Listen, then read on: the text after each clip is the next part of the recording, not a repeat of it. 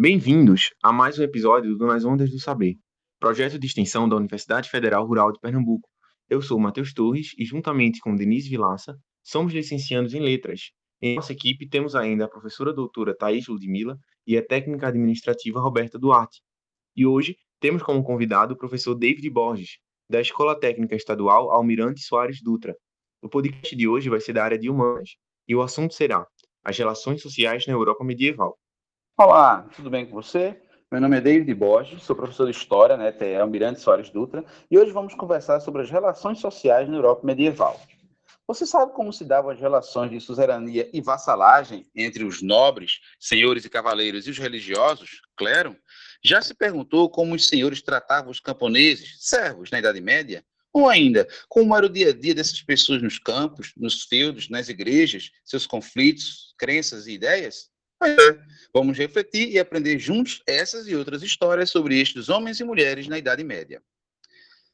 Antes de falarmos sobre as relações sociais, é bom lembrarmos que a Idade Média começou após a queda do Império Romano do Ocidente, em 476, século V, com a conquista de Roma e a deposição de Rômulo Augusto, último imperador romano, por Odoacro, líder dos Érulos, povo bárbaro, e se estendeu até o ano de 1453, século XV, com a queda do Império Bizantino, antigo Império Romano do Oriente, com a tomada da sua capital, Constantinopla, pelo sultão otomano Mehmed II, o Conquistador.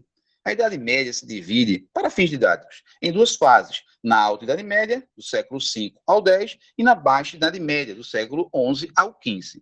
Durante a Alta Idade Média, formou-se a sociedade medieval baseada no surgimento de novos reinos e impérios, por exemplo, o Império Carolíngio, no ano 800 depois de Cristo, fundados através da aproximação e assimilação mútua das culturas romana e germânica após séculos de convívio, ora pacífico, ora violento.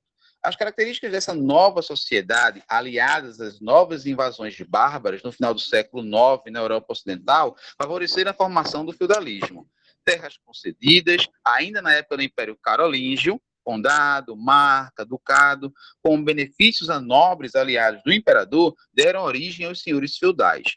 Estes senhores detinham o poder sobre suas terras e seus camponeses, servos, cobravam impostos, criavam e aplicavam leis, controlando tudo nas suas terras. Ao longo do tempo, sua influência política e social cresceu cada vez mais.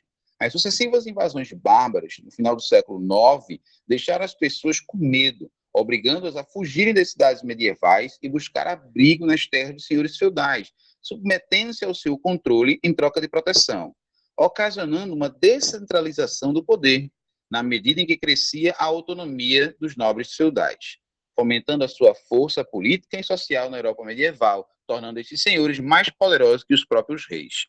Durante o século XI, Baixa Idade Média, o poder dos senhores feudais se consolidou, estabelecendo novas relações sociais entre os nobres, suzerania e vassalagem, e entre os senhores e os camponeses, que passaram a ser chamados de servos, numa relação conhecida como servidão.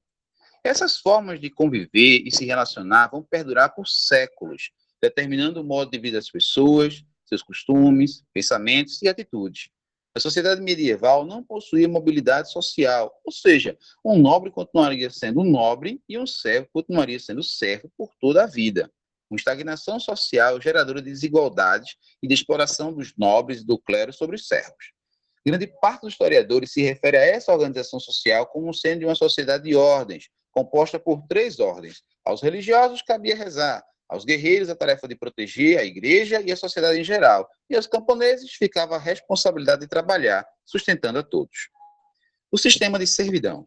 Uma vez nas terras pertencentes a um senhor, os camponeses e as camponesas tornavam-se servos e servas da gleba, porção de terra doada por um suzerano a seu vassalo, obrigados a cultivar a terra para o sustento do senhor feudal, da família do senhor, dos cavaleiros e seu próprio sustento de sua família, além de pagar tributos, impostos, para o seu senhor e para a igreja. Trabalhar na construção de estradas, armazéns, igrejas, cercas, pontes, uma vida de exploração e sofrimento. Não era fácil ser um servo na Europa medieval. Acredito que já deu para você perceber de onde vem, historicamente falando, boa parte da desigualdade entre ricos privilegiados e pobres oprimidos em nossa sociedade atual. Pois é, algo desse passado ainda persiste na atualidade. Exemplos de impostos cobrados aos servos no período do feudalismo Banalidade. Taxa paga pela utilização das instalações do feudo. Forno, celeiro, moinho, tonéis, ferramentas. Talha. Tributo pago com parte da produção do servo nas terras cedidas a ele pelo senhor feudal. Corvéia. Tributo pago na forma de trabalho nas terras do senhor pelo menos três dias da semana captação, imposto cobrado na forma de produtos de acordo com o número de membros da família do servo.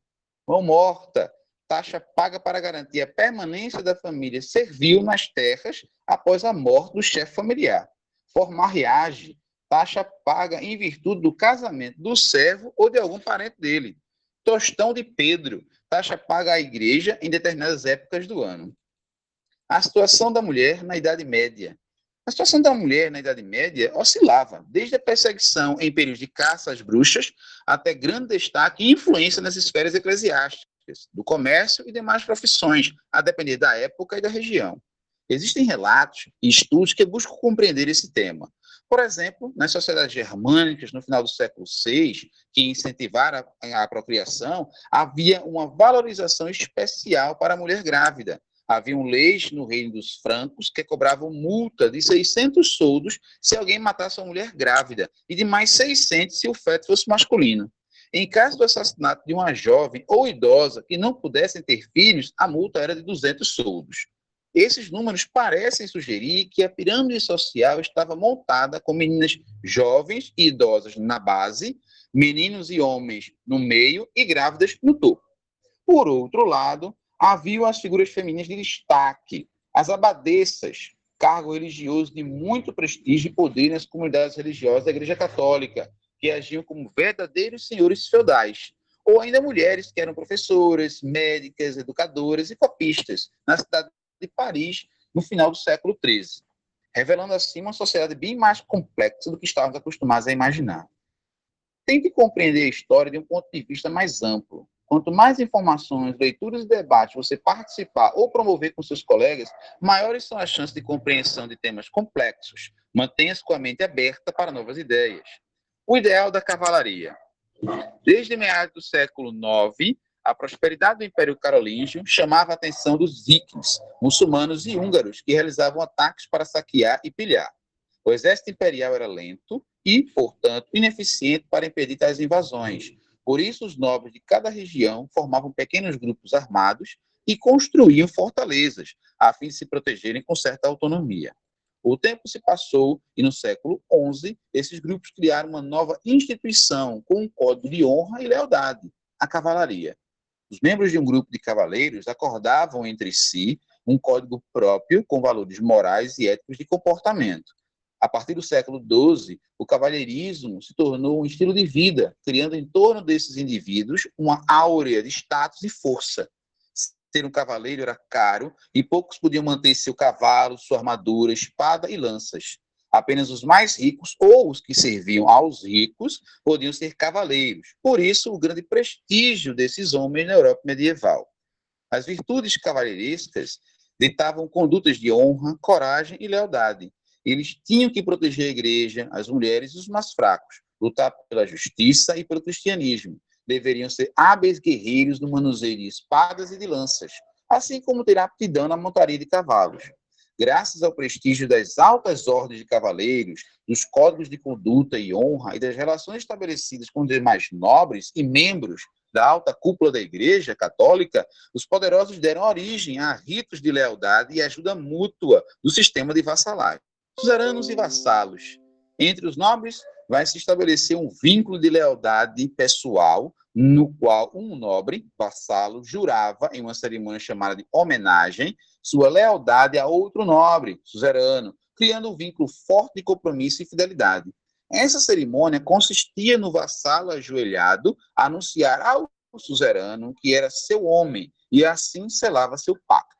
O vassalo se comprometia a ajudar militarmente e financeiramente seu suzerano em momentos de dificuldades. Em troca, recebia um feudo, um pedaço de terra, pensão ou até mesmo algum rendimento agrícola.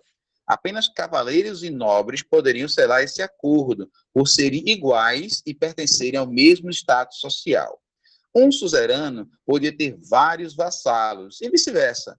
Como você pode notar, A elite medieval criava seus arranjos de poder, com o intuito de assegurar suas posições sociais, mantendo e aumentando sua influência e riqueza através desses laços pessoais, e desta forma impossibilitando mudanças na ordem social vigente. Desse sistema de suzerania e vassalagem estavam ligados nobres, cavaleiros, religiosos e monarcas. A igreja se utilizava dessa organização para aumentar seu poder político e econômico dentro do Estado, garantindo sua existência enquanto ordem mantinham rígido controle da vida das pessoas em geral, controlando hábitos e costumes, ditando a moralidade na cultura medieval e doutrinando, através de seus dogmas, as posturas e pensamentos individuais, punindo todo aquele que se opusesse aos ensinamentos cristãos da Igreja. As campanhas militares da Igreja, mais conhecidas como cruzadas, desde o século XI, são um bom exemplo da influência eclesiástica referente à Igreja Católica nas relações sociais, Nobres, cavaleiros, camponeses, religiosos se envolveram nessas campanhas das mais variadas formas, com os mais variados interesses ao longo de toda a Baixa Idade Média, mudando o perfil do homem medieval e redefinindo seus desejos e vontades, alterando as interações e moldando aos poucos uma nova sociedade a reabertura de rotas comerciais, o fortalecimento do comércio de mercadorias, o florescimento de feiras, vilas, cidades chamadas de burgos e a ascensão de uma nova classe social, a burguesia, deu início ao declínio da Idade Média e forneceu aos homens e mulheres a possibilidade de estabelecer novas formas de conviver e existir. Bom, espero que você querido estudante, tenha aprendido um pouco mais sobre as relações sociais da Idade Média na Europa Ocidental e percebido as permanências culturais dos pensamentos medievais na nossa organização social e na geração das desigualdades persistentes atualmente. Um forte abraço e muita luz na caminhada. Agradecemos ao professor David pela parceria e a você, nosso ouvinte, por estar conosco. Você pode nos acompanhar pelo YouTube e Spotify. E nos siga no Instagram, ondas.saber, e até o próximo episódio.